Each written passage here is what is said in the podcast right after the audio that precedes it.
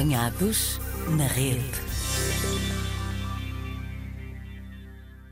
Na cidade onde está a sede do Comitê Olímpico Internacional, o Museu Olímpico, o Parque Olímpico, viva Sara Geraldo. Sara, bem-vinda ao Apanhados na Rede. Muito obrigada, Ana, pelo convite. É um prazer estar aqui. Há quanto tempo é que Sara vive na Suíça, mais concretamente na cidade de Lausanne? Nós vivemos, digo nós porque não vivo aqui sozinha, estou aqui com a minha família, com o meu marido e com os meus três filhos, e nós vivemos cá há quase 10 anos. Saiu logo de Portugal para a Suíça ou passou por outras cidades e outros países? Eu já saí de Portugal em 2003, se não estou em erro. Portanto, eu saí de Portugal, fui viver em Londres, onde fiz o meu doutoramento em neurociências. De Londres fui para Paris, também por razões profissionais, e então só depois de Paris é que vim para Lausanne e começou a viajar partindo de que zona de Portugal? Eu sou nascida em Oeiras, mas vivi quase toda a minha vida em Coimbra. Fez aí referência ao facto de ter feito o seu doutoramento em Londres em neurociências. De onde é que lhe surgiu esta vontade de seguir esse caminho de estudo? Eu estudei bioquímica em Coimbra e houve uma cadeira na universidade que era neurobiologia que eu gostei imenso. Há professores que realmente nos marcam e, e o professor de neurobiologia neurobiologia definitivamente marcou-me e adorei aquela cadeira, e então resolvi seguir essa área. Depois entrei num programa doutoral da Gulbenkian, isso deu-me a oportunidade de prosseguir os meus estudos académicos onde eu quisesse, porque tinha uma bolsa da Faculdade de Ciências e Tecnologia, e então decidi ir para Londres estudar eh, neurobiologia no King's College of London. E nesta altura, o que é que a Sara Geraldo faz profissionalmente? A Sara Geraldo, neste momento, está num numa fase de mudança. Eu realmente fui cientista investigadora durante 15 anos, fiz uh, um doutoramento e dois pós-doutoramentos e entretanto achei que era bom experimentar outras coisas. A minha primeira paixão é e sempre será a ciência, mas resolvi experimentar outras coisas e então eu resolvi tirar partido do facto de estar em Lausanne e sendo a capital olímpica, de trabalhar nessa área do desporto. trabalhei numa empresa que presta serviços de antidoping às federações internacionais e ao Comitê Olímpico, onde eu trabalhei nessa área mesmo durante os Jogos Olímpicos. Foi uma experiência incrível e percebo porque é que as pessoas são tão apaixonadas apaixonadas pelo desporto e por esse mundo e gostei imenso de trabalhar aí, mas depois resolvi outra vez mudar porque recebi uma proposta para voltar à ciência. Fez aí a referência a um facto que eu gostava que explicasse um pouco mais. Falou que trabalhou numa empresa de antidoping. Os casos de antidoping são muito mais do que aqueles que o público tem conhecimento. Os casos que o público tem conhecimento são os casos mais mediáticos, são os Sim. maiores, que envolvem ou atletas bastante conhecidos, mediáticos, de desportos também eles mediáticos, ou então casos que envolvem esquemas muito grandes, em que estão governos envolvidos, como foi o caso da Rússia e dos Jogos Olímpicos. Uhum. Portanto, esses foram casos bastante grandes. Depois temos muitos outros casos mais pequenos, ou são casos de atletas mais jovens, que ninguém, ninguém conhece, mas também temos casos insólitos insólitos, casos insólitos também chegam aos ouvidos. E, então, e tem hum, algum caso insólito que nos possa aqui revelar? Posso falar no geral, às vezes os extremos a que os atletas podem chegar para ganhar. É incrível. Lembro-me dos casos de utilização de próteses de órgãos genitais contendo urina de outras pessoas. Esse, por exemplo, é, é, um dos casos insólitos que realmente. Ok, percebo. A análise já não daria positivo. Exatamente. Portanto, chegam a esses casos porque quando, quando os atletas providenciam uma amostra de urina, eles têm que fazer a colheita dessa amostra em frente a um agente de antidoping. É muito difícil, é mesmo muito difícil dar a amostra de outra pessoa. É, são mesmo recorrendo, nesses casos, a próteses, portanto, artificiais, para conterem a urina de uma outra pessoa. Sara Geraldo estava então a contar-nos o seu percurso profissional. Depois de ter deixado este trabalho, para onde é que seguiu? Depois eu recebi, enquanto eu estava nesse trabalho, recebi uma proposta de umas antigas colegas de investigação que formaram uma pequena empresa, uma startup de biotecnologia. Recebi essa proposta para me juntar a elas nessa empresa e eu aceitei, porque apesar de ter gostado bastante desta minha ingressão no mundo desportivo, sempre senti falta da ciência E então eu, eu aceitei. Mas cheguei à conclusão, passado quase dois anos, que eu gosto da ciência, mas o ambiente de uma empresa, de produção de um produto, mesmo que seja na área científica, não é propriamente aquilo que eu gosto de fazer. O que eu gosto de fazer é investigação académica, gosto de saber, de, de responder às minhas perguntas, mas só pelo gosto de saber como é que as coisas funcionam. Ou seja, e, uh... podemos dizer que a sua vida voltou ao início. Sim, um pouco, num formato um pouco diferente, mas sim.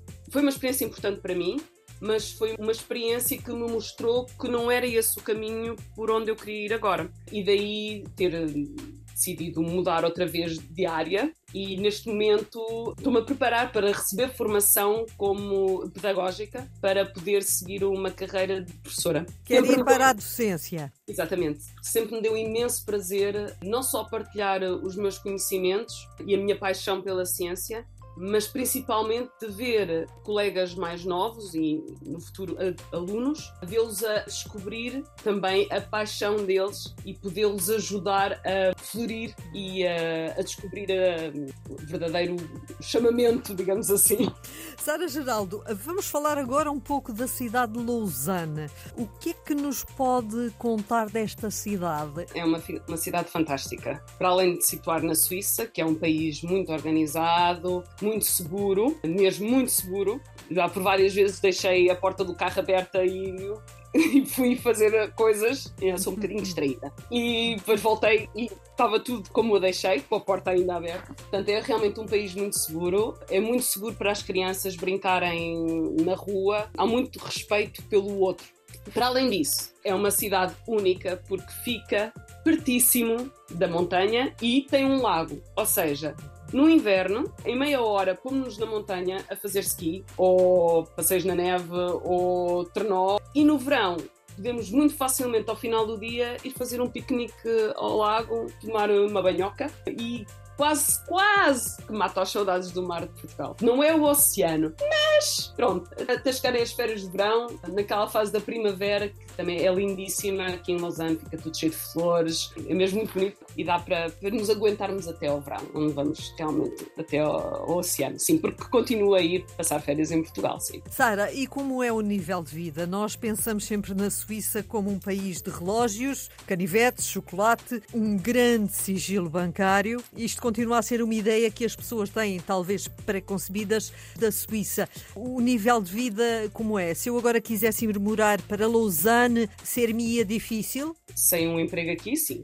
muito difícil. Eu também tinha essa ideia antes de ir para a Suíça, até que vim cá visitar, antes de decidirmos vir morar para cá, e apercebi-me que afinal a Suíça é um grande campo.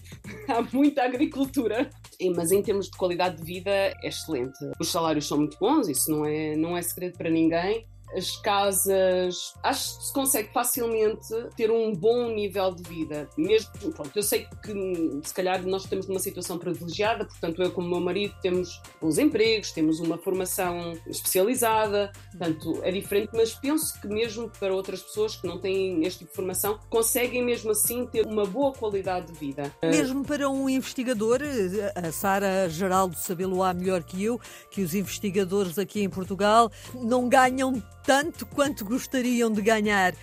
Aí na, na Suíça é diferente? Depende do nível que se está. Quando se chega ao nível de professor eh, universitário, sim, ganham bastante bem. Nível de doutoramento, pós-doutoramento, não tão bem, mas para lhe dizer a verdade, não conheço ninguém que seja investigadora pelo dinheiro que recebe.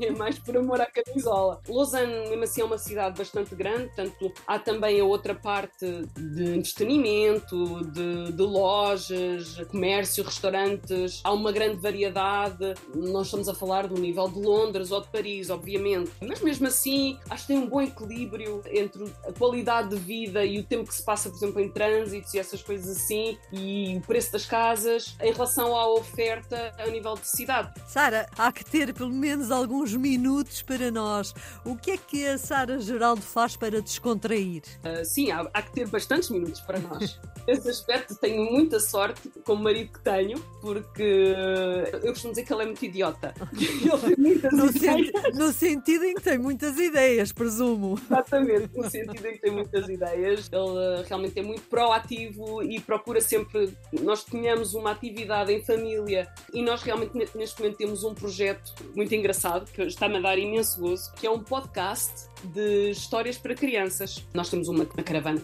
e fazemos nessas viagens pela Europa, onde ficamos, acampamos, onde passamos muito tempo dentro do carro, nessas viagens. Uma forma de entreter as crianças é realmente ouvindo podcasts de histórias, porque nós já experimentámos um pouco de tudo, inclusive é vídeos e tempo de ecrã, mas nada funciona tão bem como os podcasts de histórias, em que realmente os miúdos ficam cativados e prestam atenção e depois até podemos discutir sobre aquela história que estivemos a ouvir. Só hum. que nós chegámos à conclusão que esse tipo de produto não existia no mercado português. E então nós pensámos, por que não criarmos nós um podcast de histórias, mas em português. E foi aí que tudo começou. Nós lançámos o primeiro episódio no final do ano passado. É um podcast de histórias originais, são escritas por nós, mais pelo meu marido. Nós fazemos tudo em casa, portanto, eu narro as histórias, faço as vozes dos diferentes personagens, que me divirto imenso.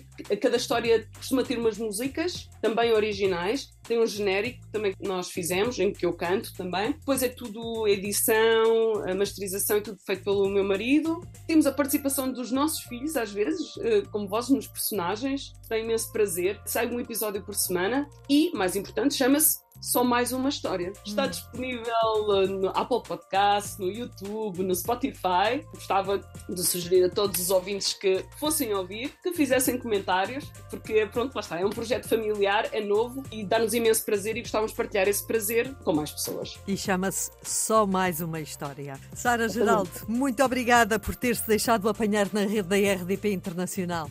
Obrigada eu, Ana, pelo convite. Foi realmente um enorme prazer e desejo muito boa sorte para este programa que é bastante interessante. Apanhados na rede.